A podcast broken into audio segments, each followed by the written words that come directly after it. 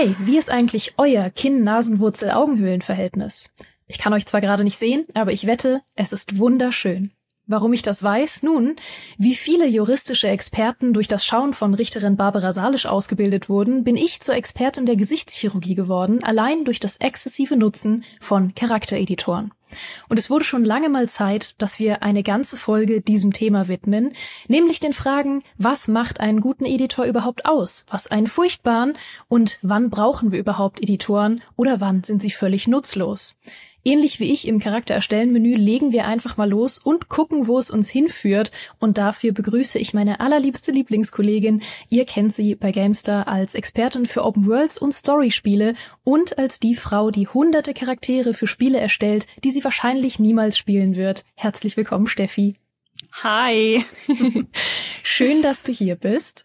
Und ich würde direkt mal mit der ersten Frage starten, um zu etablieren, wer wir sind, warum wir darüber sprechen äh, und wo es hinführt. Was für ein Typ bist du bei der Charaktererstellung? A. Erstellst du dich selbst? Äh, B. Erstellst du einen möglichst coolen Helden? C. Erstellst du einen möglichst hässlichen Helden? Oder D. Was ganz anderes? Uh, ähm, ich bin ganz eindeutig nicht A. Also ich finde es äh, immer fragwürdig, sich selber zu erstellen und damit vergraule ich sofort ein Drittel unserer Zuschauer. Nein, Quatsch. Es ist in Ordnung, wenn ihr das macht. Ähm, ich möchte aber immer einen möglichst coolen Charakter erstellen. Ja, und ich habe am liebsten Charaktere, komme ich später bestimmt nochmal drauf, mit grüner Haut, mit Tattoos im Gesicht, mit Hörnern. All das traue ich mich im Alltag nicht. Mhm. Äh, noch nicht. Wer weiß, wie ich in zwei Jahren vor euch sitze. Aber ich möchte meine Fantasien ausleben und deshalb bin ich eindeutig Fraktion. Ich versuche einen möglichst coolen Charakter zu erstellen. Mhm. Was bist du? Äh, ich glaube, ich bin ein bisschen D, was ganz anderes. Es kommt immer auf den Editor an. Also ich habe mich, ich erstelle mich auch nicht selbst, glaube ich. Wobei, äh, Fun Fact, der ehemalige Kollege Jochen Redinger hat mal zu mir gesagt, ich würde aussehen wie die Voreinstellung eines Basic Human Nobles in einem Charaktereditor. Wow. Also. Das war bestimmt netter gemeint, als er es formuliert hat. Wie so oft bei Jochen. Grüße mm. gehen raus. Alles, was er sagt, ist sehr nett gemeint. Er hat auch mal behauptet, ich wäre 4,20 Meter groß und ähm, ich glaube, das hat er auch als Kompliment gemeint. Naja, mhm. auf jeden Fall, ich glaube, ich habe mich noch nie bewusst selbst erstellt. Ähm, höchstens aus Versehen, weil ich Basic Human Novel gespielt habe. Ich ähm, erstelle manchmal gerne Charaktere. Cool ist halt ein dehnbarer Begriff, ne? Das stimmt. Ich, mhm. ich erstelle auch gern Charaktere, die jetzt vielleicht nicht ähm, konventionell attraktiv sind, aber die ich einfach cool und interessant finde und die ich gern spiele. Und ich lasse mich manchmal ganz gern auf dem Weg einfach inspirieren, weil das ist die zweite Frage. Hast du immer schon im Kopf, wen du erstellst, wenn du den Editor öffnest? Überhaupt nicht. Ähm, das ist auch so ein Ding, ich muss das spontan machen. Ich muss auch alle Optionen durchklicken. Ja, mhm. wenn es 15 Nasenoptionen gibt, dann muss ich die mindestens einmal durchklicken, wahrscheinlich eher zweimal, bis ich mich dann auf eine Nase festlegen kann. Also ähm, bei mir nimmt das auch sehr viel Zeit in Anspruch. Das weiß ich vorher immer schon, deshalb nehme ich mir zum Spielen immer ein bis zwei Stunden nur für die Charakterstellung. Mhm. Und äh, das Schlimmste ist, wenn man sich diese Zeit genommen hat und man denkt, das ist alles super und dann dreht man den Charakter einmal und im Seitenprofil sieht alles ganz furchtbar aus und man muss wieder von vorne anfangen. Also ah, ich habe schon sehr viel Lebenszeit da reingesteckt. Ja, ja, ja, ja. Ich auch, auf jeden Fall. Charakter drehen, äh, super wichtig. Denkt Total. dran, eure Charaktere zu drehen, bitte. Es kann Und so zwar zwischendurch, machen. nicht erst am Ende. Begeht nicht meine Fehler. Und in beide Richtungen. Es gibt kurioserweise Editoren, da dreht man seinen Charakter die ganze Zeit in eine Richtung und denkt, ja, passt doch. Und dann dreht man ihn auf die andere Seite und das sieht aus wie ein völlig anderer Mensch. Oh, interessant. Also das, das ist auch noch eine wilde Sache. Ich kann auch noch sagen, wir haben in der Redaktion äh, quasi alle Typen vertreten. Es gibt mhm. Leute, die sich sehr gern und sehr gut selber erstellen. Äh, die ehemalige Kollegin Elena äh, erstellt sich sehr gerne selbst. Der Kollege Micha erstellt sich sehr gerne selbst und erschreckend gut. Aber in jedem Spiel gibt's Optionen, die aussehen wie Micha. Also so das krank. ist irre. Ja, also und ja. Micha hat jetzt wirklich kein äh, banales Allerweltsgesicht. Mhm. Ähm, er hat ein sehr ja spezifisches Gesicht, möchte ich sagen. Und es ein ist fantastisches ein Gesicht, mega gutes Gesicht. Das wollte ich damit sagen. Und vor allem einfach ein Gesicht, von dem ich jetzt denken würde, das ist nicht einfach die Basic-Einstellung in jedem Charaktereditor. Mhm. Und er schafft es in jedem Spiel so absurd gut, sich selbst und seinen Vibe zu erstellen. Also, mhm. wenn ihr gerade in Videoform guckt, vielleicht können wir Sachen einblenden. Ich frage ihn nochmal, dass er mir Bilder ja. schickt. Ja. Ähm, und ich weiß, dass es Leute in der Redaktion gibt, ähm, zum Beispiel den lieben Kollegen Dennis Zirkler, mm. einen freien Autoren in unserem Team, der sehr gerne möglichst hässliche und absurde Charaktere erstellt und äh, wirklich auf einer Ebene, dass man denkt, ja, er hat es geschafft, den Charaktereditor zu brechen. Der Charaktereditor Wir müssen auch das hier einblenden. Ja. Also das kann man mit Worten nicht angemessen mm. beschreiben. Äh, Denninger, es ist große Kunst, was du da immer zusammenzauberst. Und aus irgendeinem Grund geht's immer um grüne Haut. Ja, da müssen wir vielleicht nochmal nachfragen. Da würde ich um ein Statement bitten, was es mit der mhm. grünen Haut auf sich hat. Ja. Ich glaube, ich habe auch manchmal Freude daran, absurde Charaktere zu erstellen, aber bei weitem nicht so absurd, wie Denninger es macht, sondern mehr noch in irgendeinem realistischen Rahmen. Also ich hatte zum Beispiel sehr viel Freude vor vielen Jahren mal mit äh, irgendeinem Soul Calibur Teil. Da gibt es ja auch Editoren, ähm, wo man sich eigene Charaktere erstellen kann. Und da hatte ich sehr viel Freude, einfach nur absurde Kostüme zu erstellen, aber noch in mhm. einem denkbaren Rahmen, vor allem für das Soul Calibur Universum, wo es ohnehin auch absurde Charaktere gibt. Also mhm. das mag ich auch gern. Ähm, kommen wir doch direkt mal, wir, wir, haben, wir haben schon Sachen angeteased, die in diese Richtung gehen, aber kommen wir doch mal zu der Frage, was sind denn unsere liebsten Charaktereditoren? Mhm. Also ich habe mir vier ausgesucht, die ich besonders gerne mag. Und zwar zum einen, das war, glaube ich, der erste, der mich so richtig, richtig begeistert hat. Das war Dragon Age Inquisition. Mhm. Ähm, damals, oh mein Gott, also man konnte in solchen Quadraten, es ist schwer zu beschreiben, am besten blenden wir das auch ein, man konnte sogar die Pupillengröße festlegen mhm. oder die Farbe der inneren Iris und der äußeren Iris getrennt, ja, und mein Herz ist aufgegangen und äh, das, das war einer der coolsten Charaktereditoren bisher. Außerdem konnte man Kunari erstellen und Kunari mhm. haben Hörner und sind damit halt automatisch super. Das war äh, eins von meinen. Das nächste war Guild Wars 2, mhm. was ich erst sehr spät angefangen habe. Ähm, dieser Editor, da sieht einfach jeder Charakter gut aus, den man erstellt. Und das, das ist fantastisch. Also man kann quasi gar nichts falsch machen, selbst wenn man denkt, oh, das ist jetzt aber ein bisschen gewagt. Es sieht am Ende immer noch cool aus und in diesem tollen Aquarellstil von Guild Wars 2 wahnsinnig cool, wahnsinnig gut. Äh, über einen habe ich schon einen kompletten Podcast gemacht. Oh ja. Das war Saints Row, das neue. Dieser Editor hat alle meine wilden Träume erfüllt. Du konntest halt alles erstellen, ja? Und wenn du eine riesige laufende Entenfrau erstellen wolltest oder einen Horrorclown, oder einen coolen Sci-Fi-Soldaten. Das war alles möglich. Und dieser Editor, der ist auch äh, einzeln ausgekoppelt veröffentlicht worden. Die Boss Factory hieß das, glaube ich. Mhm. Und das war eine fantastische Marketing-Idee. Äh, das kann man bei Epic kostenlos runterladen. Und kleiner Tipp, wenn ihr euch irgendwelche Charaktere für Stories, für Pen and Paper oder so erstellen wollt, probiert's mal damit aus. Das ist ein echt cooles Programm. Ja. Jetzt habe ich drei genannt. Der vierte, Obacht, den habe ich nämlich ganz frisch ausprobiert, uh. ist äh, Nightingale. Dieses uh. Survival-Spiel mit Fantasy-Setting. Äh, ich darf darüber reden. Ich habe das jetzt kurz vor Release auf einem Preview-Event gespielt und ich hatte überhaupt nicht im Kopf, dass der Charaktereditor in diesem Spiel irgendwas Besonderes ist. Ähm, wurde auch nirgendwo im Promomaterial genannt. Und dann öffne ich dieses Tool und wow, auch da hast du so viele Optionen. Du kannst hunderte Frisuren dir zusammenstellen und deine, also wirklich deine, deine Zähne durch Metallzähne ersetzen, aber auch nur einen Eckzahn, wenn du möchtest. Lauter solche Späße. Das sind so meine Top 4. Mhm. Da stecken schon so viele spannende Faktoren drin, über die wir gleich sprechen können, die scheinbar für dich einen guten Editor ausmachen, wo mhm. ich dir auch mhm. zustimmen würde. Aber, das kann ich schon mal anteasen, ich würde in Frage stellen, dass ein Editor mit mehr Optionen immer automatisch besser ist. Mhm. Und jetzt komme ich mit meinen liebsten Editoren. Ähm, und ich muss einfach das, okay, das wird jetzt schwierig. Ich muss einen nennen, der objektiv, glaube ich, der schlechteste Charaktereditor ist, den es überhaupt auf der Welt gibt. Ähm, ich glaube, da können sich alle Menschen drauf einigen. Und trotzdem habe ich einen persönlichen Bezug zu ihm und habe sehr viel Zeit darin verbracht.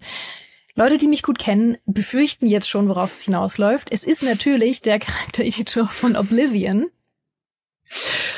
Geraldine! Es ist sehr schwierig. Pass auf.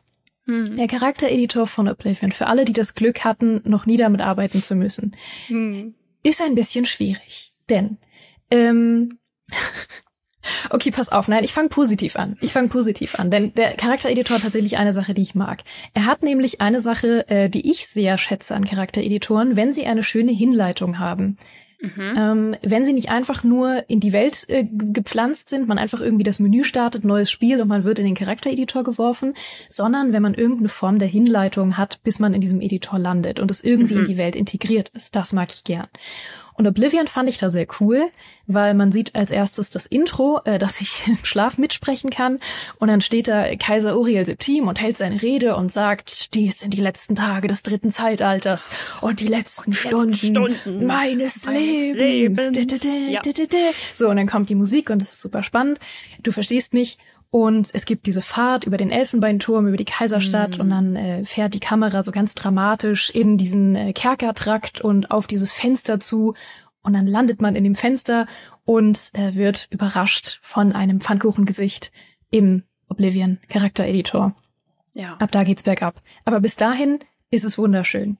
Mhm. Und äh, ja, das ist schon der erste Faktor, äh, den ich nicht schätze am Oblivion Charakter Editor auf objektiver Ebene, weil es ist wirklich sehr, sehr schwer, irgendwelche Figuren zu erstellen, die annähernd vernünftig aussehen und nicht total gruselig.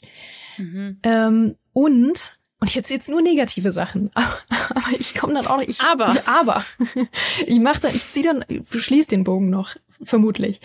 Ähm, was total wild ist, es fängt schon damit an, dass man am Anfang äh, seine Hautfarbe im ersten Obermenü quasi einmal einstellen kann, irgendwie so den grundsätzlichen Teint. Und ich verschiebe meine Hautfarbe und der komplette Kopf inklusive Gesicht verzieht sich einfach in alle Richtungen, weil man weiß ja, äh, Leute mit, mit kühlen Hauttönen haben automatisch plattgefahrene Pfannkuchengesichter. Mhm. Das ist einfach eine biologische Regel.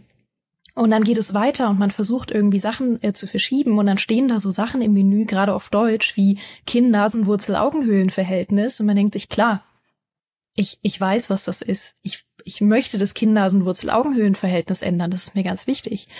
Und dann berührt man irgendeinen Regler und alle anderen Regler verschieben sich völlig unkontrolliert mit. So, ich sag, oh, ich hätte gern ein, ein andersfarbiges Kinn. Ah, tut mir leid, jetzt ist deine Augenbraue hier oben. Hm, das ist ganz klar.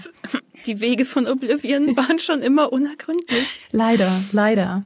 Aber, ähm, und das ist so ein bisschen das Ding, ich habe zum einen natürlich einfach nostalgische Gefühle dafür, habe sehr viel Zeit darin verbracht, habe sehr viele Figuren da drin erstellt, aber ich mag die Atmosphäre tatsächlich sehr gern, mhm. ähm, weil man einfach äh, ja schon in seiner Zelle steht, in der Gefängniszelle, in der man dann anfängt zu spielen. Man hat so ein bisschen ähm, Soundatmo im Hintergrund, man sieht tatsächlich schon die Zelle hinter sich, auf die man dann zuläuft, wenn man fertig ist, wo man dann mit dem anderen Gefangenen spricht und so. Das mag ich ganz gern. Mhm. Ja, ich mochte ihn tatsächlich auch lieber, als er es verdient hat, mhm. muss man so ehrlich sagen. Er hat es wirklich nicht verdient. Mir wurde Oblivion damals auch mit diesem Charaktereditor quasi gepitcht. Also ich hatte eine Freundin und die besaß Oblivion damals für die Konsole ähm, und ich war so, oh, ist das ein spannendes Spiel? Und dann hat sie mir erzählt, man kann eine Figur erstellen mit pinken Haaren. Ja. Und mein Gehirn ist aus meinen Ohren heraus explodiert. Ich bin bei nächster Gelegenheit in einen Saturn marschiert und habe mir Oblivion für den PC geholt und dann gab es Dramen, bis ich es zum Laufen gebracht habe, völlig egal. Und dann war ich in diesem Charaktereditor und vor lauter Begeisterung über die pinken Haare, dass das wirklich möglich war, ist mir erst gar nicht aufgefallen, wie furchtbar alles aussieht. Und der Editor hat noch etwas, was ich gut finde. Du kannst deine Sternzeichen auswählen. Ja. Das fand ich fantastisch, weil in einem guten Editor, der bietet mir noch ein bisschen mehr als bloß mein Aussehen verändern zu können. Ja.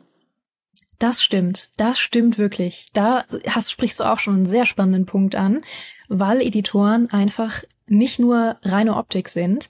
Und das äh, da, da tun wir einen eine, eine Nadel rein, sagt, sagt man mhm. auf Deutsch, ja. We put a pin in it und sprechen später nochmal darüber.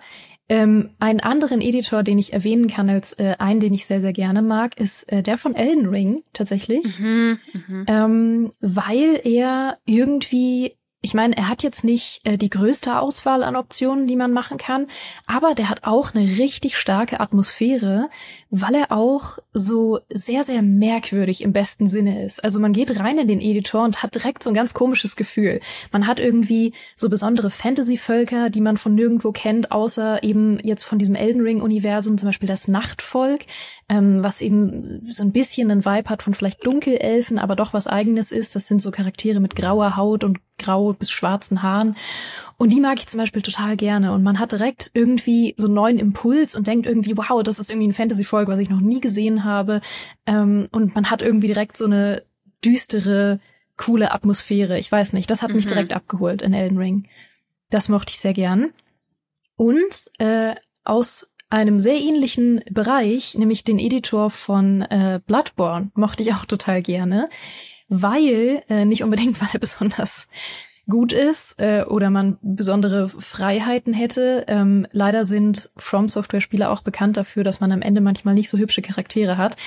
Aber was ich sehr mag, du, du merkst, ich ich ich habe ich nenne keine objektiv guten es ist Editoren. Absolut erstaunlich, ja, doch. was ich mag, ähm, ist nämlich eine Tatsache, äh, dass ähm, ich mag Editoren, die mir nicht unbedingt die komplette Freiheit geben, sondern irgendwie eine gewisse Vorgabe haben, die in die Welt passt. Also mhm. zum Beispiel, dass sie sagen, äh, du baust dir jetzt ähm, nicht alles, was du möchtest, sondern genau deinen Cowboy in Red Dead Online.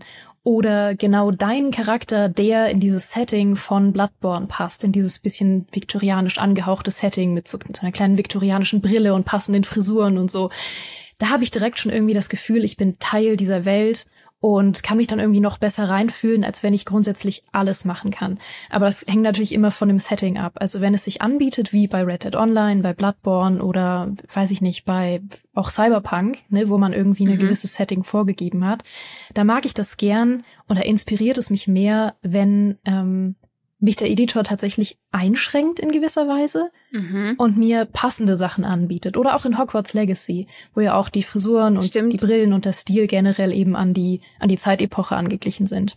Das mag mhm. ich gern. Ich glaube, dann wären Guild Wars 2 und Nightingale genau Editoren, die du lieben würdest. Mhm. Die haben genau das, was du sagst. Also es ist ja nicht unbedingt eine Einschränkung, sondern eher so eine Hinlenkung eine Inspirationsvorgabe. Ja, ja doch, das, das sehe ich genauso, ja. Hm, das mag ich gern. Und dann gibt's aber natürlich Spiele, bei denen das keinen Sinn ergibt, also bei denen es mehr mhm. Sinn ergibt, absolute Freiheit zu haben. Saints Row zum Beispiel. Saints ja, Row, ja. Da geht's ja darum, sei wer du sein möchtest und go wild. Ey, Saints Row ist völliger Wahnsinn. Das habe ich ausprobiert, kurz bevor wir diese Aufnahme gemacht haben, weil ich äh, mhm. Bildmaterial dazu aufnehmen wollte. Völliger Wahnsinn. Mhm. Also sobald ein Editor auch äh, die Option hat, deine Zähne auszuwählen, weiß ich, ähm, weiß ich, in das welche Richtung immer, das geht. Genau, das ist ein guter Hinweis. Wenn es mit Zähnen irgendwas zu tun hat, dann ja, ja. ganz wild. so, ich greife gleich all diese wundervollen Sachen auf, die wir schon angedeutet haben und füge noch mehr hinzu, um mit dir die Frage zu ergründen, was macht denn einen guten Editor nun wirklich objektiv aus? Wir sprechen nicht über Oblivion. Aber vorher gibt's hier eine ganz kurze Werbung für euch. Oh Gott, ich glaube, ich bin gerade bei ein paar Schiebereglern ausgerutscht. Steffi sieht auf einmal aus wie Micha. Hallo. Äh. Ich meine, hallo. Ah, na gut, ähm, aber wo du gerade schon mal da bist und wir schon mal beim Thema sich Dinge selbst nach den eigenen Vorlieben zusammenstellen sind, wie wär's denn, wenn ihr da draußen euch eine ganz persönliche Hausbar mit zuckerfreien Energy Drinks, Eistees und Hydration Drinks von Holy zusammenstellen würdet? Und das Tolle ist, da gibt's ständig neue Sorten von den Hydration Drinks. Gab's ja bisher Pink Grapefruit, meinen Favoriten White Peach und Strawberry Kiwi. Und jetzt kommen noch zwei weitere Sorten dazu, nämlich Pear, also Birne, und Cranberry. Und ich liebe Birne. Also ich bin eh ein großer Birnenfan und ich liebe es auch, Birnentrivia rauszusuchen. Und Fun Facts, wusstest du zum Beispiel, dass Birnbäume nicht selbstbefruchtend sind und deshalb immer angepflanzt werden müssen, noch mit einer anderen Birnensorte zusammen, dass die sich halt so gegenseitig befruchten können? Das wusste ich nicht, aber das klingt romantisch und schön. Es gibt, es gibt drei bis fünftausend Birnensorten weltweit und äh, die tragen tolle Namen, so adelige Namen wie Frühe von Trevoux, Köstliche von Charneux oder Mollebusch. das lasse ich so stehen. Wenn ja. ihr euch jetzt aber fragt, oh, was soll ich denn da jetzt alles zusammenstellen? Ich weiß ja noch gar nicht, was ich mag. Dann, haha, haben wir den ultimativen Trick für euch, nämlich das Starter Set Deluxe. Da könnt ihr euch durch das komplette Sortiment einmal durchtesten und wisst dann ganz genau, was eure persönlichen Lieblingssorten werden. Nämlich steckt da drin einmal ein 14er Probierpaket für Holy Energy Drinks, ein 14er Probierpaket für Holy Ice Teas und ein 12er Probierpaket für die besagten Hydration Drinks. Dann zusätzlich noch ein Shaker zum Zubereiten und das Ganze gibt es für 49,99, also 20 Euro gespart, vor Abzug unseres Gutscheins, mit dem ihr nochmal sparen könnt. Genau, wenn ihr bei Holy im Shop GameStar5 eingebt, unseren Gutscheincode, dann spart ihr nochmal 5 Euro zusätzlich und könnt euch durch diese ganzen Sorten durchprobieren und hinterher sagen, Micha ist doch ein Depp. Die beste neue Sorte ist natürlich Cranberry und nicht Birne. Richtig. Mollebusch. So, so wie ich es neulich gesagt habe. ja. ja, es sind verfeindete Lager an dieser Stelle, aber wir kommen trotzdem noch ganz gut klar. Ja, doch, auf jeden Fall.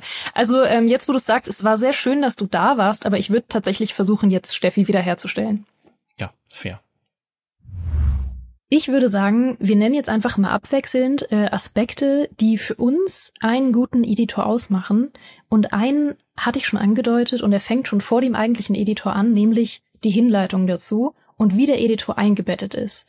Ein Beispiel, was ich da auch sehr gerne mag, obwohl ich den Editor selbst eigentlich auch wieder fragwürdig finde, ist äh, Fallout 4 weil ich mhm. da total gerne mag, dass er auch in die Welt eingebettet ist und man äh, ja mit seinem Ehepartner oder seiner Ehepartnerin vor dem Spiegel im Badezimmer steht und ähm, ja beide gleichzeitig erstellt und dann am Ende entscheidet, wen von beiden man aktiv spielen möchte. Und äh, ich finde es total charmant, wie das integriert ist in die Welt und dir schon, während du noch deine Figur erstellst, Sachen über die Story verrät. Weil die beiden die ganze Zeit miteinander reden und flirten und du schon ein äh, Gefühl für ihre Beziehung bekommst, weil die beiden dann immer so erzählen, so, oh Mann, die Frisur steht hier so gut, ach, du siehst immer noch so süß aus wie am ersten Tag und man denkt so, okay, bisschen peinlich, aber die beiden haben sich lieb. Und das mag ich irgendwie gerne als Idee. Mhm. Ja. Ein Punkt, der mir ganz wichtig ist, ist, äh, den haben wir auch schon angedeutet, die Beleuchtung muss der im Spiel entsprechen. Ja. Das macht so viele Editoren kaputt, dass aus irgendeinem Grund ein ganz seltsames, farbiges Licht herrscht. Ja. Ähm, mein Lieblingsbeispiel ist Cyberpunk 2077. Das haben sie inzwischen schon ein bisschen gepatcht. Ähm, es ist aber immer noch nicht perfekt. Mein Problem war zum Beispiel, ich habe mir einen Charakter erstellt und dachte mir, ah, okay, ich nehme blaue Haare. So, alles erstellt, Spiel gestartet und dann hast du nicht mehr dieses rötliche Cyberpunk-Licht, sondern stehst halt im ganz normalen vorm Spiegel und dann waren meine Haare halt eine komplett andere Farbe. Also sie waren nicht mehr helles Blau, sondern sie waren moosiges Grün. moosiges Grün ist cool, nicht falsch verstehen, aber es war nicht das, was ich wollte und ich musste dann halt nochmal dieses Intro spielen, weil damals konnte man die Haarfarbe auch nicht vorm Spiegel verändern. Ähm, hm. Und das passiert bei erstaunlich vielen Spielen. Deshalb mein positives Beispiel dafür äh, wäre Baldur's Gate 3. Mhm. Ich finde, da haben sie es fantastisch gemacht. Du hast genau die gleiche Beleuchtung und genau die gleiche Farbsättigung. Alles, was du dann auch im Gameplay selber hast. Ich glaube, es liegt daran, dass dieser Editor in Wahrheit Gameplay ist. Ähm, ich bin kein Entwickler, ich kann es euch nicht versichern, aber es gibt Videos, wo im Hintergrund diese nackten Männer aufgestapelt stehen und warten, dass du einen anderen Bodytype auswählst. Und ich glaube, das liegt daran, dass dieser Editor einfach äh, kleine Tricks macht und in Wahrheit Gameplay ist. Das in den Kommentaren wird uns bestimmt irgendwer erklären, wie genau das funktioniert.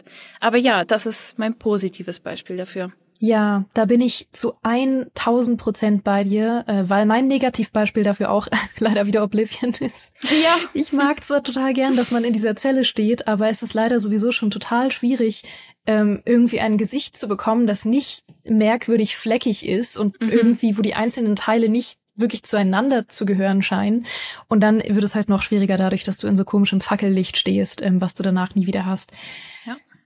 Ja, Beleuchtung bin ich komplett bei dir. Ähm, was ein Teil ist, der mich fast immer enttäuscht und deswegen positiv überrascht, wenn er gut ist, sind Frisuren. Mhm. Frisuren sind leider so schwierig, wenn du keinen ähm, stilisierten Look hast. Also es gibt natürlich Spiele, die eine stilisierte Ästhetik haben, wo Haare, sag ich mal, einfacher technisch darzustellen sind. Aber sobald du ein annähernd äh, realistisches ähm, Aussehen hast, ist es natürlich super schwer, eine große Auswahl an Haaren anzubieten, weil die Haare brauchen eine eigene Physik, die nicht durch die Kleidung klippen soll. Das heißt, lange Haare sind sowieso immer super schwierig. Mhm. Äh, lange Zöpfe sind normalerweise schwierig, weil sie irgendwie durch Rüstungen klippen und so weiter. Aber sobald dann ähm, ein Editor es doch mal hinkriegt, coole Frisuren mir zu bieten, auch Baldur's Gate 3, mein Positivbeispiel, bin ich so begeistert. Ja, Frisuren sind tatsächlich auch bei mir immer einer der Hauptgründe, warum ich mir Mods installiere. Äh, ich erinnere mich, ich glaube, ich habe ungelogen zwölf, mindestens zwölf Mods für Skyrim installiert, weil ich einfach unzufrieden mit den Vanilla-Frisuren war. Ähm, das ist auch so ein Thema, wo die Leute sehr schnell sehr kreativ werden, Gott sei Dank. Also da kann man mit Fan-Content viel rausholen, aber ja, mir geht's da genauso wie dir. Ähm, meistens finde ich höchstens ein oder zwei Frisuren, die ich cool finde. Und der Rest, hm, sieht immer ein bisschen unpassend aus. In ganz vielen Charaktereditoren. Ja, ich glaube, eine Sache, die ich mir wünschen würde, und die ist total utopisch, aber ähm, ich glaube, das gibt's auch in der kompletten Form in keinem Editor bisher, aber einzelne Aspekte davon habe ich zumindest schon mal gesehen. Was ich mir wünschen würde, wäre, dass man sich ähm, seine Frisur aus Einzelteilen zusammensetzen kann, also mhm. zum Beispiel den, die vordere Partie und die mittlere und die hintere Partie. Also dass man sagen kann, ich mache irgendeine Form von Pony und dann mache ich sie hinten irgendwie lang oder schulterlang oder keine Ahnung. Und dass man dann die einzelnen Partien quasi nochmal separat in irgendeine Frisur packen könnte und die Länge quasi irgendwie per Slider bestimmt. Völlig mhm. utopisch, aber ich fände es so cool, zum Beispiel zu sagen, ich mache vorn irgendeine Form von Pony oder Strähnen vorne oder sowas und dann sage ich, sie hat grundsätzlich einen Zopf und diesen Zopf kann ich per Slider lang oder kurz machen und dann fällt er natürlich auch anders. Das mhm. fände ich irgendwie super cool. Das wäre richtig cool. Ich habe noch einen Punkt, den ich sehr wichtig finde in Editoren und das ist ähm, eine gewisse Inklusivität. Also mhm. was mir früher öfter aufgefallen ist, inzwischen Gott sei Dank nicht mehr so, ist, dass zum Beispiel dunkle Hauttöne manchmal so strange aussahen. Ja. Überhaupt nicht wie in der echten Welt, sondern ganz komische Untertöne hatten und du konntest dir einen dunkelhäutigen Charakter kaum lebensnah erstellen. Und das fand ich immer sehr, sehr schade. Da hat sich Gott sei Dank sehr viel getan. Auch da ist Baldur's Gate 3 wieder ein gutes Beispiel, finde ich. Ähm, du hast so die Auswahl, je nachdem welches Volk du spielst, ob du die normalen also irdischen Hauttöne zum Beispiel für Menschen nimmst oder ob du ganz wild werden willst und grüne und blaue Haut dir auswählst. Das fand ich sehr schön gelöst. Und ich finde es auch immer cool, wenn du zum Beispiel Narben im Gesicht machen kannst oder wenn du Pigmentstörungen machen kannst oder richtig viele Sommersprossen. All diese Sachen finde ich toll. Und wenn es passt, zum Beispiel Brillen mit reinbringen. Ja. Das war in äh, Hogwarts Legacy sehr schön. Genau, das ist so ein Punkt, der mich immer positiv überrascht und ich wünschte aber, es wäre inzwischen Standard. Ja, äh, also das passt übrigens auch gut zum Thema Haare, weil ja auch sehr, sehr mhm. lange und auch immer noch viel kritisiert wird, dass äh, je nach Ethnie natürlich Haarstrukturen oder auch äh, Frisuren anders aussehen. Und oft gibt es sehr wenig Auswahl für ähm, irgendwie andere Ethnien als weiß. Und das wurde einfach lange gar nicht so richtig anerkannt oder gar nicht so richtig erkannt, glaube ich, von Entwicklerteams. Mittlerweile wurde da aber einfach sehr viel drüber gesprochen und da mhm. gibt es jetzt auch eine total große Diversität, was Frisuren und Haarstrukturen angeht, was natürlich den Editor besser macht. Ja. Ja, ähm, übrigens zum Thema Narben kann ich sagen, Narben sind mein Pet Peeve in Editoren, weil eigentlich mag ich Narben total gern. Ich gebe meinen Charakteren gerne Narben, aber ich bin so selten zufrieden mit der Auswahl der Narben. Ich hasse das, wenn Narben so richtig aufgeklebt aussehen. Ich finde das so schlimm, mhm. wenn man sich irgendwie so ein, gerade wenn irgendwie es ein Editor ist, wo die Charaktere alle unglaublich überirdisch konventionell attraktiv aussehen.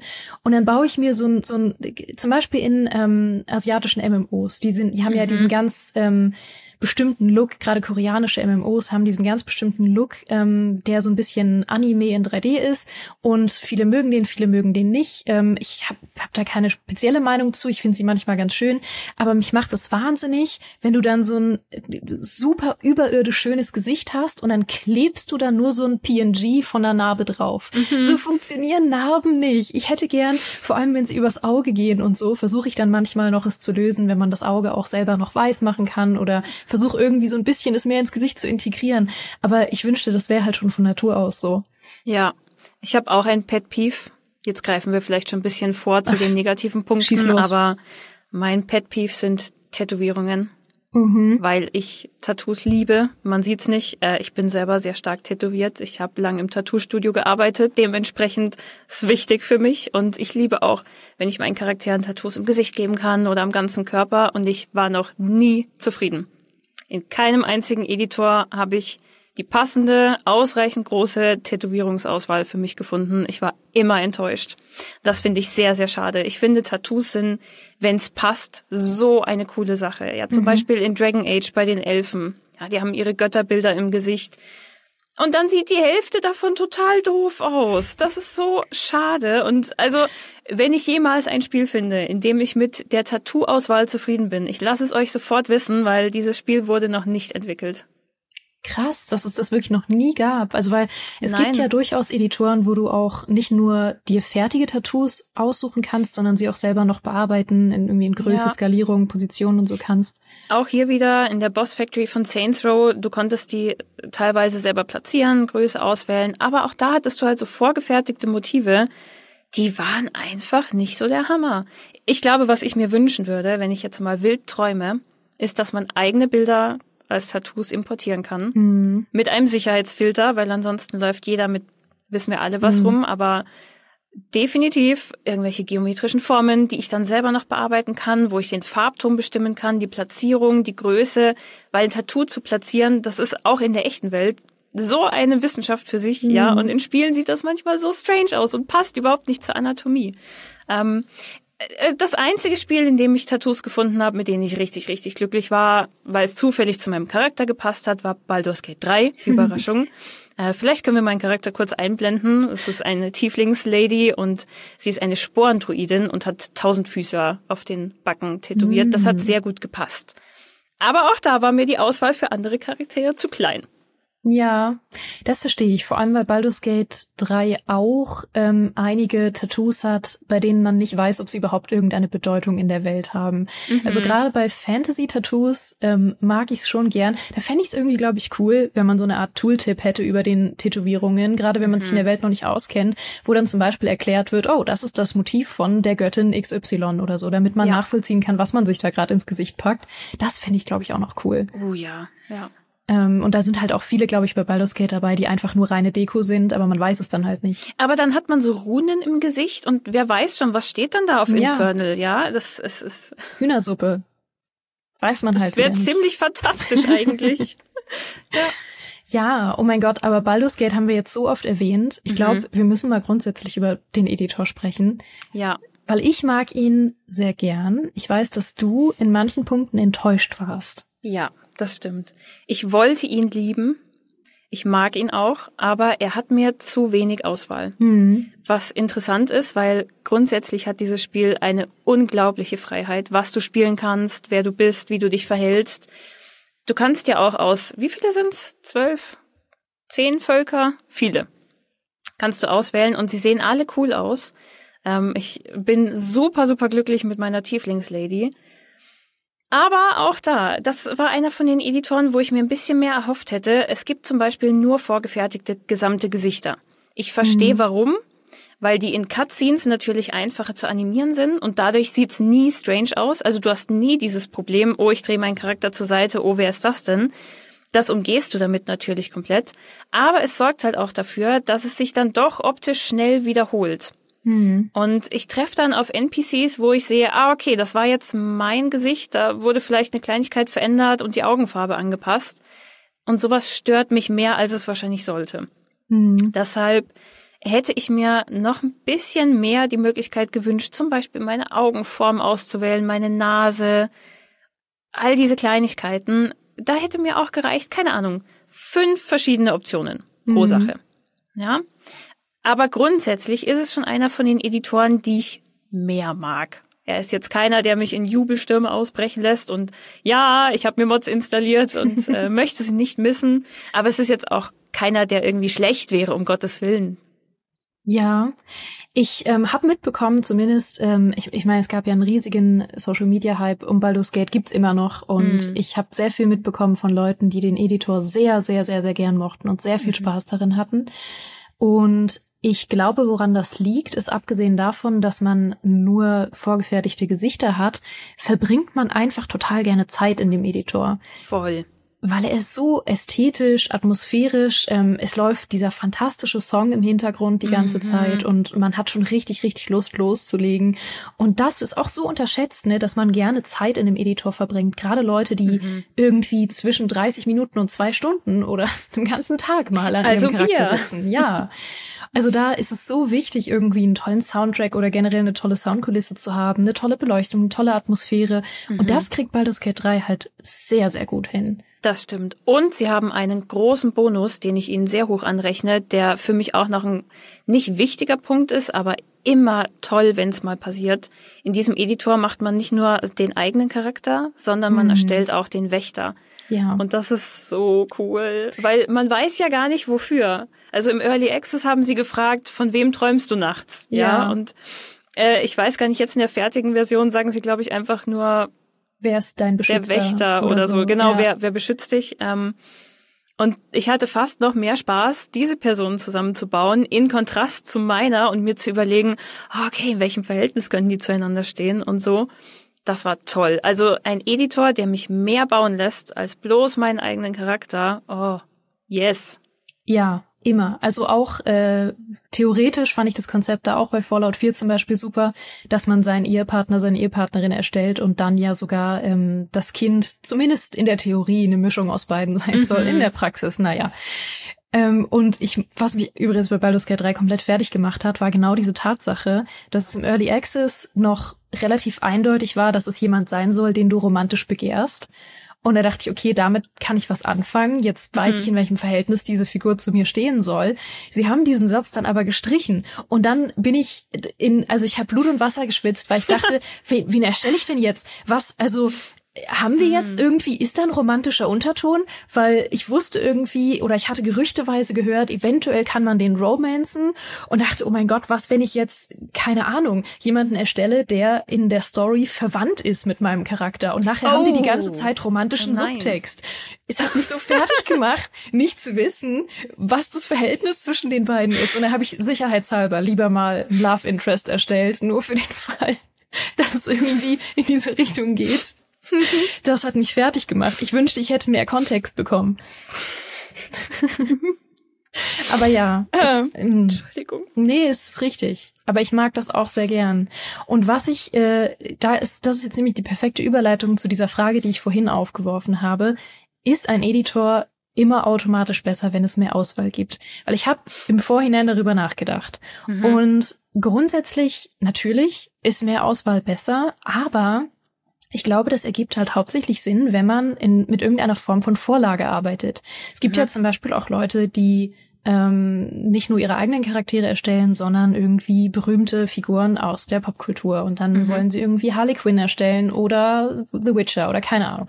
Nehmen sich halt irgendwelche Vorbilder, ähm, arbeiten wirklich mit einem Referenzbild und versuchen dann anhand dieses Referenzbildes jemanden zu erstellen.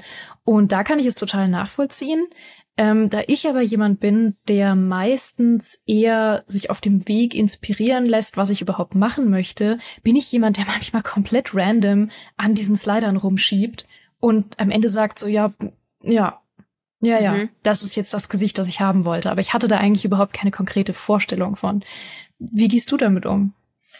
Ich bin eher Fraktion, gebt mir tausend Möglichkeiten und noch mehr aber schon in einem Rahmen, der passt. Vielleicht kann ich da als Beispiel Cyberpunk 2077 nehmen. Ähm, mhm. auch einer von den Editoren, von denen ich mir unglaublich viel erhofft hatte und der mich ziemlich enttäuscht hat am Anfang, muss ich ehrlich sagen. Weil das ist so eine Welt, in der geht's darum, dass du dich selber designst. Ja, es geht um völlig ausgefallene Sachen. Also wenn man die Lore ein bisschen äh, sich reinliest, gibt es Leute, die sich Katzenhaare einpflanzen lassen, so Schnurrhaare, ja, oder es gibt Leute wie Lizzie, äh, die komplett ihre Haut silber machen und lauter solche Optionen. Es wäre so viel mehr gegangen, finde ich. als die paar Optionen, die man dann bekommen hat. Ich war zum Beispiel auch super enttäuscht. Man hatte ja so zehn farbige Linsen. Ich hätte gerne 50 gehabt. Ich hätte die alle durchgeklickt und ich hätte die in Durchläufen alle genutzt, so ungefähr. Ähm, also meistens geht's mir tatsächlich eher so, dass mir zu wenig Möglichkeiten geboten werden und ich mir denke, ah, da wäre doch jetzt das noch cool. Zum Beispiel, weiß ich nicht, Katzenaugen oder so. Oder Schafsaugen mit einer Pupille quer. Das würde jetzt total oh ja. gut passen. Mhm. Und ich habe schon sehr gerne, wenn die Sachen so einem groben Thema folgen, was ja bei Cyberpunk sowieso passen würde. Ja, dann machst du halt Sci-Fi. Ähm, oder bei Baldur's Gate 3, da machst du einfach ganz viel, was in dieses Fantasy-Setting passt. Aber ich habe schon gerne sehr, sehr, sehr viel Auswahl. Ähm, deshalb finde ich es auch cool, wenn Spiele das so lösen, dass du mit Reglern selber Sachen verschieben kannst. Weil dadurch hast du halt ja, unglaublich viel Freiheit im Design, wie zum Beispiel eben bei Inquisition damals. Mhm. Ich weiß noch, es gab ja ähm, oder gibt's immer noch äh, das MMO Black Desert, mhm. äh, das glaube ich so eins der ersten MMOs war, die hier im Westen sehr viel Furore damit gemacht haben, wie krass detailliert ihr Editor war. Also ich weiß noch, dass dieses Video irgendwie damals rumging und ich glaube nicht, dass Black Desert das erste MMO war, das es so gemacht hat, aber es war so das erste, das damit richtig populär geworden ist und es war schon auch oder ist bis heute eigentlich immer noch ähm, ein bisschen ein Maßstab für sehr, sehr, sehr, sehr detaillierte Charaktererstellung. Und ähm, und da mag ich zum Beispiel theoretisch auch total gern ähm, diese, diese unglaubliche Fixierung auf Augen. Also mhm. das ist ja gerade oft in MMOs gibt es ja so viele Möglichkeiten, Augen zu gestalten. Natürlich mit links anders und rechts anders, aber da fängt's ja gerade mal an. Also du sagst schon irgendwelche wilden Pupillen, die dann irgendwelche dämonischen Sachen sind oder tierische Sachen oder mhm. kommt halt immer total auf Setting an. Und ähm, das mag ich schon auch gerne, aber ich bin dann manchmal auch überwältigt von den Möglichkeiten, wenn ich vorher gar keine Idee habe, was ich machen mhm. möchte. Ich glaube, ich brauche immer, ich brauche eine Sache, die mich inspiriert. Und manchmal finde ich sie. Manchmal klicke ich einfach auch bei einem detaillierten Editor alles durch und finde dann irgendwie eine Augenklappe, die mich anspricht oder eine Frisur, von der ich sage, oh ja, das ist es. Mhm. Und dann mhm. versuche ich alles, um diesen einen Aspekt herumzubauen. Also ich brauche immer eine Sache, die mich irgendwie inspiriert, glaube ich. Das verstehe ich. Ich glaube, ich habe so ein paar Konstanten, die ich, wenn möglich, immer wähle. Und vielleicht hilft mir das bei der Orientierung so ein bisschen. Ich weiß mhm. zum Beispiel, wenn mir ein Editor die Möglichkeit gibt, blaue Haut oder graue Haut oder grüne Haut zu haben, ähm, ja, da, das ist mein Charakter. Also mhm. definitiv. Oder wenn ich mir Hörner geben kann, dann weiß ich, okay, ja, es werden Hörner, definitiv. Ihr merkt schon, mein Tiefling war wirklich eine gute Kombination für mich. Ähm, vielleicht hangel ich mich da so ein bisschen dran rum, und das stelle ich dann erstmal ein und wenn es mir dann nicht gefällt, dann switche ich vielleicht doch nochmal um. Aber ja, doch, so, eine, so einen Grundweg habe ich vielleicht doch. Auch wenn ich keine konkrete Idee im Kopf habe oder mir denk, boah, es wird sicher diese Frisur.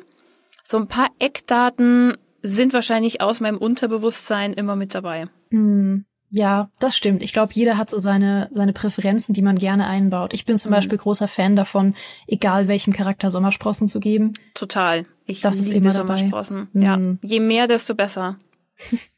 Weil du jetzt schon so oft bunte Haut und bunte Haare gesagt hast, das ist eigentlich auch eine Frage, die ich mir vorab aufgeschrieben hatte, weil ich glaube, das ist eine Glaubensfrage, ob man bunte Haare in Spielen macht oder nicht. Mhm. Ähm, wenn es zum Beispiel ein Fantasy-Setting ist und jetzt kein Setting, in dem Charaktere traditionell auch gefärbte Haare haben können.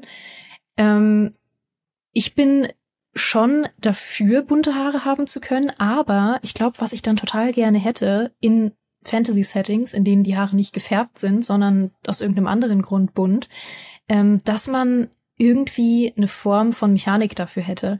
Weil es gibt ja zum Beispiel in einigen äh, Pen and Papers in DSA, mhm. zum Beispiel gibt es ähm, dieses Konzept von Stigma, ähm, wenn man irgendeine gewisse Äußerlichkeit mitbringt. Und ich weiß, dass es äh, ein Stigma gibt, wenn man äh, blaue oder grüne Haare hat. Ja ähm, weiß ich, weil ich einen Charakter habe, der äh, grüne Haare hat, ähm, weil sie nämlich äh, Nixon-Blut in sich trägt, lange Geschichte. Mhm, Jedenfalls mhm. mag ich es gern, dass sie dann ein Stigma mit sich trägt und die Leute darauf reagieren und in gewissen Kreisen äh, das dann zum Beispiel einen Effekt auf ihr Charisma hat. Und dass oh, die Leute ja. vielleicht äh, Vorurteile haben, weil sie es merkwürdig finden, dass sie grüne Haare hat. Das mhm. würde ich mir wünschen, wenn es sowas vielleicht häufiger geben würde. Total. Also ich bin jemand, der dann doch eher konservativ vorgeht, wenn es in einem Fantasy-Setting ist. Ich bin dafür, dass es die Möglichkeit gibt, weil ich finde, wenn Leute zum Beispiel eine Elfe mit pinken Haaren spielen wollen, you go. Mhm. Ich persönlich würde immer eine natürliche Haarfarbe wählen, wenn ich das Gefühl hätte, okay, das passt jetzt ins Setting nicht so und ich bin dann die Einzige, die so rumrennt. Ähm, ich glaube aber, ein Denninger zum Beispiel hätte unglaublich viel Spaß, als einzige Elfe mit pinken Haaren in so einer Fantasy-Welt rumzulaufen. Ja. Und äh, ja, ähm, das, was du gesagt hast, das würde ich mir manchmal mehr wünschen, dass die Entscheidungen im Editor einen Einfluss haben. Wie cool wäre es zum Beispiel, wenn man seine Hintergrundgeschichte wählt und die entsprechende Narbe dazu hat? Ja. ja. Oder umgekehrt, du wählst eine Narbe und dann kriegt dein Charakter so eine kleine Hintergrundinfo.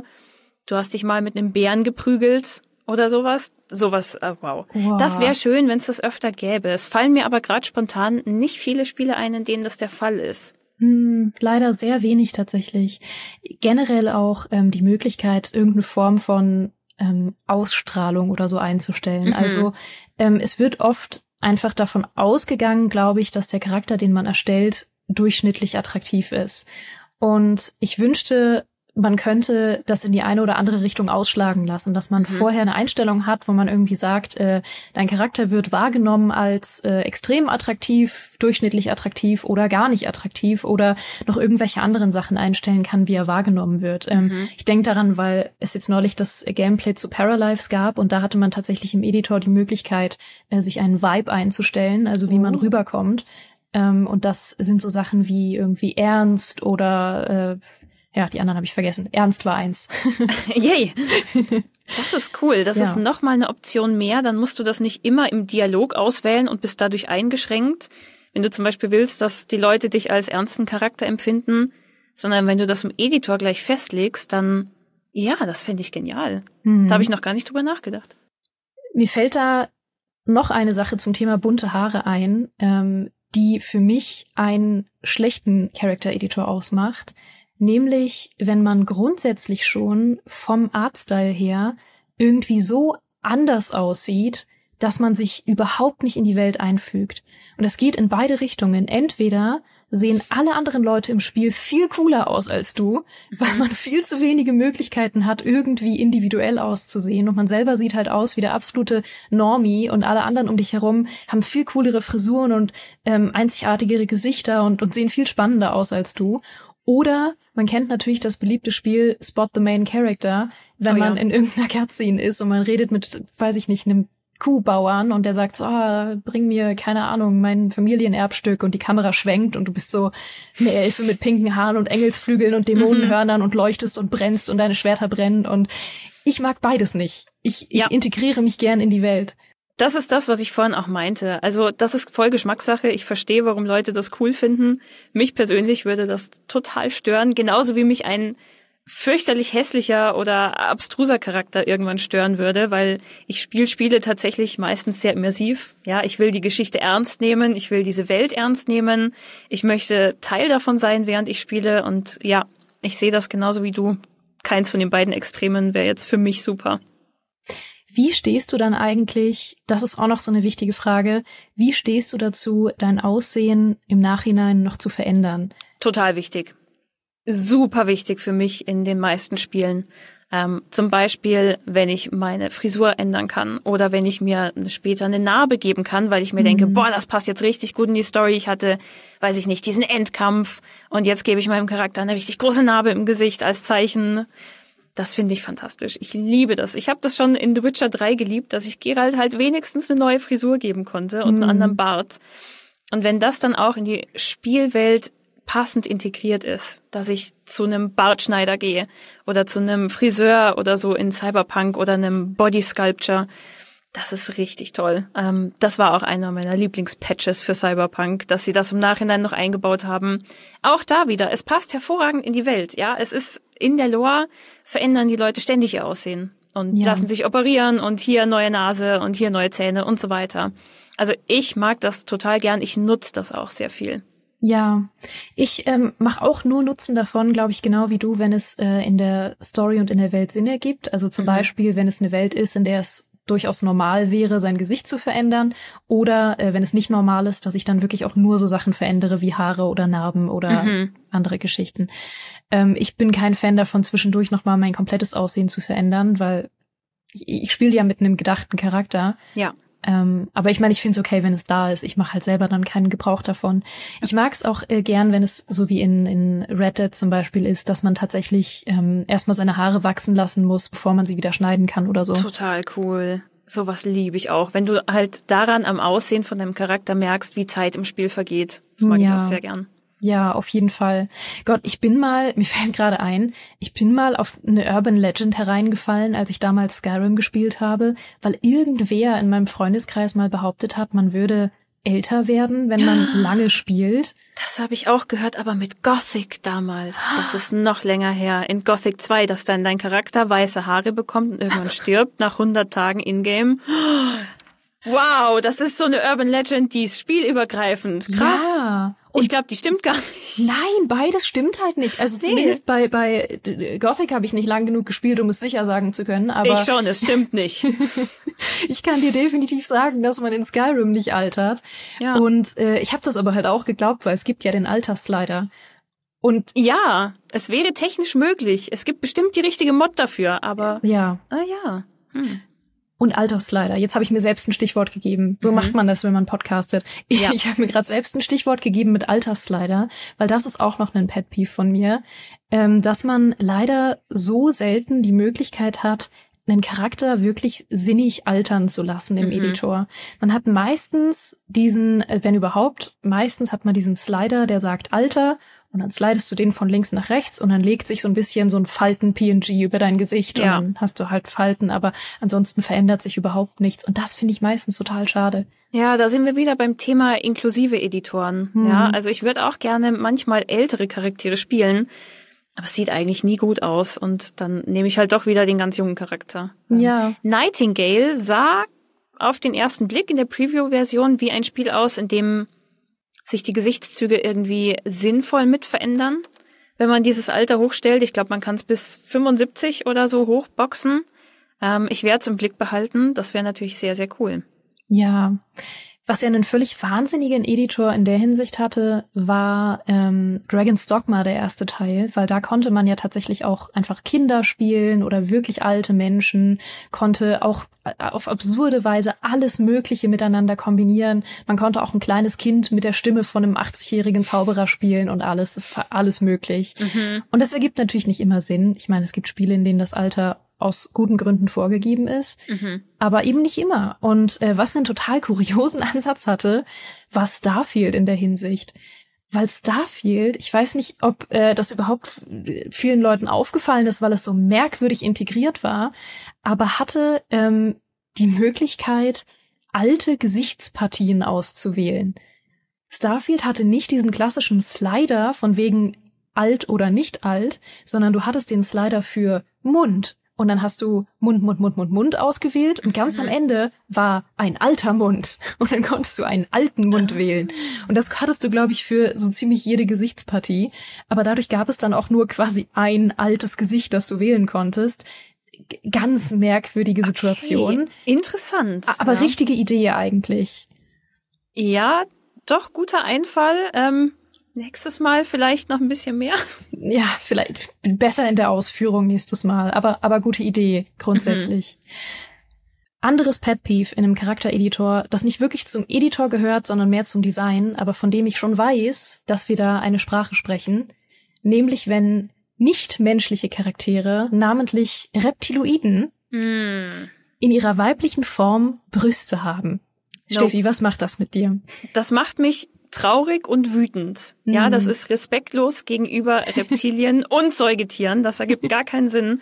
Ähm, tatsächlich also ich habe da sehr starke Gefühle dazu. Ich weiß, ja. dass das eine alberne Diskussion ist, aber ich bin absolut überzeugt, dass Reptilien keine Brüste haben. Wozu ja. auch? Im Gegenteil, ich finde es so viel cooler, wenn du zum Beispiel einen Dragonborn spielst, der halt aussieht wie ein großes Reptil. Ich spiele ja extra ein anderes Volk als Menschen oder Elfen oder Zwerge, damit sie wirklich komplett andersartig sind. Ich finde es super schade. Das finde ich auch bei Aliens oder so. Warum ja. müssen die denn immer Brüste haben? gib denen doch mal eine ganz andere Körperform als hä, menschliche Frau. Also Ja. ich finde Reptilien ohne Brüste. Ich auch. Es gibt eine, ich glaube, ähm, Magic-Karte ist das, Mhm. von einer Schlangenfrau, die auch so ein Rüstungskorsett trägt. Mhm. Und da wurde viel drüber diskutiert, ähm, weil sie das absolute Positivbeispiel ist für wie man es richtig macht. Es ist nämlich eine brustlose Schlangenfrau, die trotzdem ihr Rüstungskorsett rockt ohne Ende Siehst und du? extrem cool aussieht. Ja. Aber dieses Korsett zeigt eben, glaube ich, wo hauptsächlich der Fehler liegt, weil ähm, es natürlich sehr aufwendig wäre, einen anderen Körpertypen zu bauen, der dann auch wieder anderes, ein anderes, einen anderen Rüstungstyp tragen müsste oder einen Ja. anderen Kleidungstyp. Ja. Komischerweise, ähm, weil ich spreche jetzt hauptsächlich von The Elder Scrolls äh, mit seinen Agonian, Mhm. äh, ist halt das, das schlimmste Beispiel für Reptiloiden mit Brüsten. Mhm. Aber komischerweise hat Morrowind damals tatsächlich andere Körpertypen gehabt für Khajiit und Agonia. Und das haben sie Mhm. dann wieder aufgegeben. Also die hatten, glaube ich, auch Brüste, aber sie hatten generell einen anderen Körpertyp. Sie hatten ganz andere Beine und so. Sahen tatsächlich sehr, sehr Mhm. stimmt, anders aus. stimmt. Die Kajitbeine waren richtige Katzenbeine. Ja, so, genau. Ja. Und äh, das haben sie dann irgendwie wieder gestrichen. Und das finde ich enttäuschend. Ja, ich verstehe natürlich, dass nicht jedes Spiel sowas bieten kann mit, hey, die Gelenke gehen jetzt in die andere Seite. Ähm, ist ja auch in Mass Effect so, bei den Quarianern zum Beispiel. Ähm, aber wenn es sowas gibt, ja, mehr Vielfalt ist immer cool. Und ich finde, es sollte sich echt getraut werden, andere Völker auch komplett anders aussehen zu lassen und eben nicht immer ist ein Mensch mit grüner Haut und großen Zähnen, ne? sondern es ist ein Ork. Das ist was Ja. ganz anderes. Ja, doch, doch. Mehr Vielfalt, Ja. sage ich ja. Auf jeden Fall. Und, und da muss ich noch kurz einen, einen Shoutout geben zu generell Editoren, die überhaupt nicht menschliche Figuren äh, erstellen lassen. Mhm. Zum Beispiel, und das, ich begebe mich auf dünnes Eis, aber die eine Sache, die ich an Biomutant mochte, und Biomutant ist ein Spiel, Mm. äh, für alle, die es wissen, ich habe es getestet damals und ich habe es für nicht gut befunden, aber Biomutant hatte eigentlich so viele schöne Ideen und eine davon war der Editor, weil man ja da auch ein äh, Mischwesen inspiriert von, ähm, ja, so, eine, so ein Mix aus grüner Panda, Panda, Waschbär und so weiter. Es war so eine, so eine Mischform, weil es ja um Mutanten ging, ähm, eigentlich gespielt hat. Und der Editor dafür war total süß und er hatte eine total schöne Idee, weil tatsächlich die ähm, Attribute, die man sich selbst zugewiesen hat, äh, direkt das Aussehen beeinflusst haben. Ah, Also ja. Äh, man hatte diesen Slider und konnte sagen, ich bin sehr stark und dann war man eben ein sehr bufft Waschbär oder man konnte sagen, ich bin sehr charismatisch und dann hat man das süßeste, gewinnende Lächeln bekommen als kleiner Waschbär, das man sich vorstellen kann. Es war sehr, sehr lustig. Ich mochte die Idee total gern. Mhm. Ähm, das fand ich auch noch so einen äh, erwähnenswerten Editor, weil ich das in der Form eigentlich auch nicht mehr gesehen habe. Ja. Äh, eine andere Sache, die ich ganz dringend noch erwähnen muss, ähm, die auch so ein bisschen in diese Richtung geht mit Mechanik beeinflusst das Aussehen, äh, sind Charakterquizzes, die man im Charaktereditor macht. Mhm. Ich sollte unbedingt von Micha erwähnen, dass äh, Ultima 6 das gemacht hat Mhm. und sollte unbedingt Gameplay dafür zeigen. Ich kann aber auch sagen, äh, Bloodlines 1 hatte das auch. Da hat man am Anfang die Möglichkeit, Fragen zu beantworten. Sehr lustige Fragen übrigens. Mhm. Äh, eine davon ist zum Beispiel, äh, du möchtest ein Date mit deinem attraktiven Nachbarn, was machst du? Und eine Antwortmöglichkeit ist, ich verbringe viel Zeit oben ohne am Fenster stehend. Ja, es ist eine Taktik. Es ist eine Taktik, die eventuell vielleicht funktioniert. Naja, Hm. auf jeden Fall äh, Charakterquizzes finde ich auch noch irgendwie einen interessanten Faktor, der auch nicht mehr oft gemacht wird.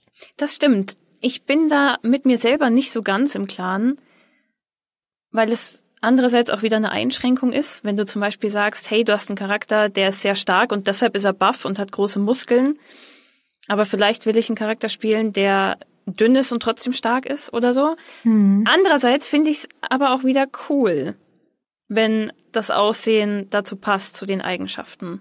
Also da muss ich jedes Mal bei jedem Spiel wieder mit mir ringen. Jeder Editor ist für mich quasi ein Neustart, ob ich ihn jetzt gut finde, weil er mir sowas aufzwingt, oder ob ich mir denke, nein, ich will meine 15 Nasenoptionen und meine 20 Körperstaturen wieder haben. Ja, das verstehe ich auch. Weil es gibt ja auch, es gibt ja durchaus manchmal andere Gründe, zum Beispiel stark zu sein, als nur nach außen hin muskulös zu Richtig, sein. es kann ja auch sein, weiß ich nicht, ich bin vielleicht irgendeine Kreatur, die super dichtes Muskelgewebe hat. Äh, vielleicht, weiß ich nicht, sind Gnome so. Hm, I don't know. Dichtes ja. Muskelgewebe ist ja total schön. Ich komme darauf, weil das äh, in der Lore von Avatar, also mit den blauen Aliens, deshalb ah. haben die keine so super dicken Muskeln, aber die haben einfach dichtere Muskelfasern. Übrigens auch Drell aus Mass Effect. Uh. Ich lese sehr gerne Lore und beschäftige mich offenbar gerne mit Muskelfasern. Ja. Das ist ja fantastisch. Also das ist mein liebster Funfact der Woche auf jeden Danke, Fall. Ja. Dichtes hab ich, Muskelgewebe. Habe ich euch gerne mitgeteilt. Ja, merkt euch das. Mhm. Ähm, ich habe noch ein Pet Peeve. Bitte. Und zwar gab es einen Editor, der mich richtig wütend gemacht hat. Oh. Ähm, das war Pillars of Eternity. Mhm. Weil man hat seinen Charakter zusammengestellt und ich war total versöhnt. Es gab äh, ein Volk, ich habe den Namen vergessen, aber die hatten so grau-blaue Haut, war super, habe ich mir zusammengestellt und dann muss man am Ende das kleine Porträt auswählen. Ja. Und dieses Porträt war halt nicht passend zu meinem Charakter, sondern das musstest du aus voreingestellten wählen und für dieses Volk, was ich hatte, gab's halt irgendwie zwei. Ja. Und keine davon hatte die richtige Haut und Haarfarbe und Frisur und das hat mich sehr enttäuscht. Ja. Muss ich sagen. Also, ich weiß nicht, wie es der Nachfolger gemacht hat, den habe ich nie gespielt. Aber dieses Fauxpas behoben hat. Aber ich finde solche Kleinigkeiten tatsächlich total wichtig. Und das hat Inquisition gut gelöst, weil es ist offenbar technisch nicht so ganz ohne, dieses kleine Bild an den Charakter anzupassen. Da hast du dann halt einfach nur das Symbol, was für alle gleich ist. Da hattest du diese grüne Hand. Das ist für mich auch in Ordnung, aber ich will halt nicht auf ein kleines Gesicht gucken, was doch überhaupt nicht so aussieht wie mein Charakter, den ich mir gerade mühevoll zusammengebastelt habe. Ja, ja, ja, das ist ein total wichtiger Faktor, weil mittlerweile machen Oldschool-Rollenspiele es äh, oft so, dass du, also dass das Porträt tatsächlich generiert wird ja. ähm, aus der Figur, die du machst. Ähm, eine andere Option, die zum Beispiel jetzt Pathfinder auch gemacht hat, ist, dass man selber Porträts, ähm, gezeichnete Porträts äh, importieren kann und einfach ja. machen kann, was man will. Fantastisch. Ähm, das ist auch super.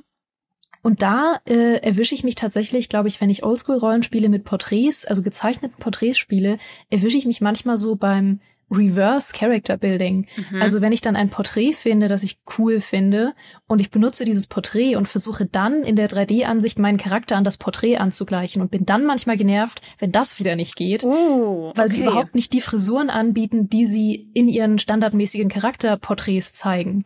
Auch das würde mich dann wieder sehr wütend machen. ja. Ja. Oh Mann. ja. ja. So viele schöne Gründe, wütend zu sein. Ja. Abschließend die Frage, hm. wann brauchen wir überhaupt einen Charaktereditor und wann sind sie völlig nutzlos? Ich meine, klassischerweise gibt es sie natürlich in Rollenspielen. Es gibt aber auch Rollenspiele ohne Charaktereditor, zum Beispiel The Witcher. Ja. Und es gibt auch Spiele, die nicht klassischen Rollenspiel sind und trotzdem einen Charaktereditor haben. Ich mag beides, wenn's passt. Das klingt super abgedroschen, aber es stimmt halt. Zum Beispiel eins meiner Lieblingsfranchises inzwischen ist Horizon, Zero mhm. Dawn und Forbidden West. Und da hast du überhaupt keine Freiheit. Also Aloy sieht halt einfach aus wie Aloy mit ihrer Haarfarbe, mit ihrem Gesicht, mit ihrem Körperbau. Und das ist Teil der Story. Also für ihre Haarfarbe, da wird sie immer mal wieder drauf angesprochen und kriegt Spitznamen dafür, weil es halt ein sehr ungewöhnliches Rot ist. Ähm, und da finde ich es total passend, weil ich spiele ja Aloy. Mhm. Ich spiele einen Charakter mit einer vorgegebenen Geschichte, den ich so ein bisschen anpassen kann. Der zweite Teil hat so ein paar mehr Rollenspieleinflüsse. Ähm, und trotzdem, da habe ich mich nicht eingeschränkt gefühlt. Außerdem kann ich ihr immerhin coole Gesichtsbemalungen und Klamotten verpassen. Also da kriege ich schon was dekoriert. Und auch bei The Witcher, man spielt Geralt. Und Geralt, der sieht halt so aus. Ja, der ist jetzt kein älterer Mann mit Bierbauch und Halbglatze, sondern Gerald ist halt der Hexer. Auch da hat mich das dann eher tiefer in die Welt reingesogen, weil es auch wieder eine Geschichte ist, die zu einem gewissen Teil vorgegeben ist. Meine Vergangenheit steht fest, mein Verhältnis ungefähr zu den Leuten steht fest, meine Rolle in der Welt.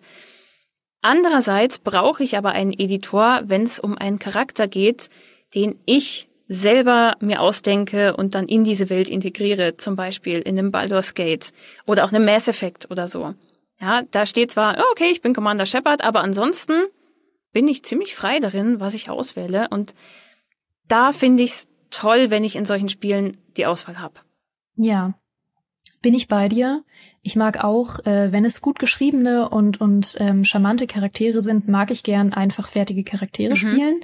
Ich mag es trotzdem immer noch einen Ticken lieber, mir selbst meinen Charakter zu bauen. Die eine mhm. Sache, die ich tatsächlich gar nicht mag, ist so eine Mischform. Ich mag das gar nicht, wenn ein Charakter ähm, schon vorgeschrieben ist, aber ich nur sein Äußeres verändere. Also zum Beispiel in Cyberpunk ähm, kämpfe ich sehr damit, Echt? dass okay. wie als Charakter schon vorgegeben ist und ich ähm, ihn oder sie trotzdem visuell anpassen kann. Mhm. Weil das ist für mich irgendwie so nichts Halbes und nichts Ganzes. Ich, ich kann mir dann nicht komplett aussuchen, wer wie eigentlich ist, aber trotzdem sieht wie dann so aus, wie ich gerne möchte. Ich, ich weiß nicht, das, das mag ich nicht. Ich mag es mhm. irgendwie deutlicher. Entweder ein fertiger Charakter oder komplett mein Charakter. Mhm. Ja, ich verstehe das Argument doch. Ähm, ja, wie wird halt in eine sehr feste Geschichte reingezwängt, was auch nicht Schlechtes sein muss. Wie gesagt, mhm. es gibt Spiele, die machen das absolut großartig und von so einer festen, ich will nicht sagen linearen, aber halt doch irgendwie vorgegebenen Story, da kann man ja auch profitieren. Ähm, Trotzdem in Cyberpunk wäre ich richtig traurig gewesen, wenn ich meinen Charakter nicht hätte anpassen können. Das ja. war so eins von den Spielen, wo sie ja auch vorher gezeigt haben, wie toll diese Welt aussieht und was in Night City alles möglich ist. Ich glaube, wenn ich da nur einen vorgegebenen Charakter gehabt hätte, wäre ich persönlich richtig traurig gewesen. Ja.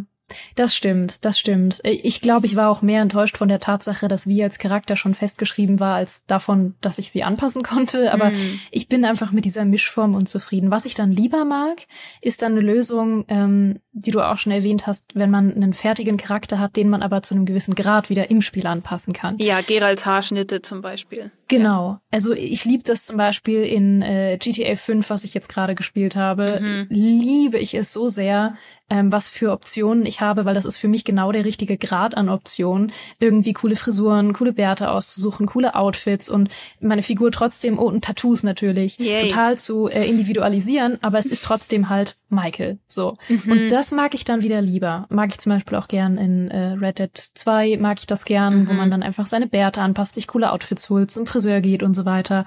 Oder ähm, in äh, ja, Assassin's Creed Valhalla geht das ja zum Beispiel auch, Stimmt, dass man ja. sich sehr, sehr, sehr individuell bauen kann, obwohl man ein fester Charakter ist. Ja. Eins der Spiele mit besseren Tattoo-Optionen übrigens. Ah, schau. Steffi, ich glaube, wir haben äh, Charaktereditoren so weit auseinandergenommen, wie man nur kann. Wir haben sie auseinandergebaut, wir mhm. haben sie äh, wieder zusammengebaut, wir haben sie analysiert von innen und von außen. Mhm. Abschließende Gedanken? Ähm, ja, veröffentlichen wir jetzt im Nachhinein den Gamestar Redaktionscharakter-Editor, mit dem man aus unseren ganzen Gesichtern, äh, Versatzstücken uns nachbauen kann oder neue Redaktionsmitglieder? Hä, das wäre ein Traum, natürlich. Also, ich meine, ich würde es spielen. Ich würde ja. auch ganz schlimm weinen, aber es wäre bestimmt lustig. Was wäre deine liebste Kombination aus zwei Leuten? Uh, also definitiv Michas Bart. Mhm. Ähm,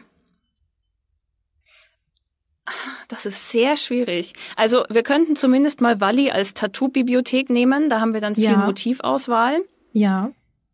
Ich wäre, glaube ich, für Nathalies Augen. Mhm. Und den Rest werde ich mir in den nächsten Tagen genau anschauen und damit meine Kollegen und Kolleginnen total ancreepen, äh, warum ich ihnen plötzlich auf die Nase starre. Aber ja, ja. Oder wir klicken den allseits beliebten Zufallsbutton im Charaktereditor. Oh. Ah. Da hätte ich jetzt fast noch ein Thema aufgemacht. Blasphemie. Ich sage einfach nur Blasphemie. ja, ja, auf jeden Fall.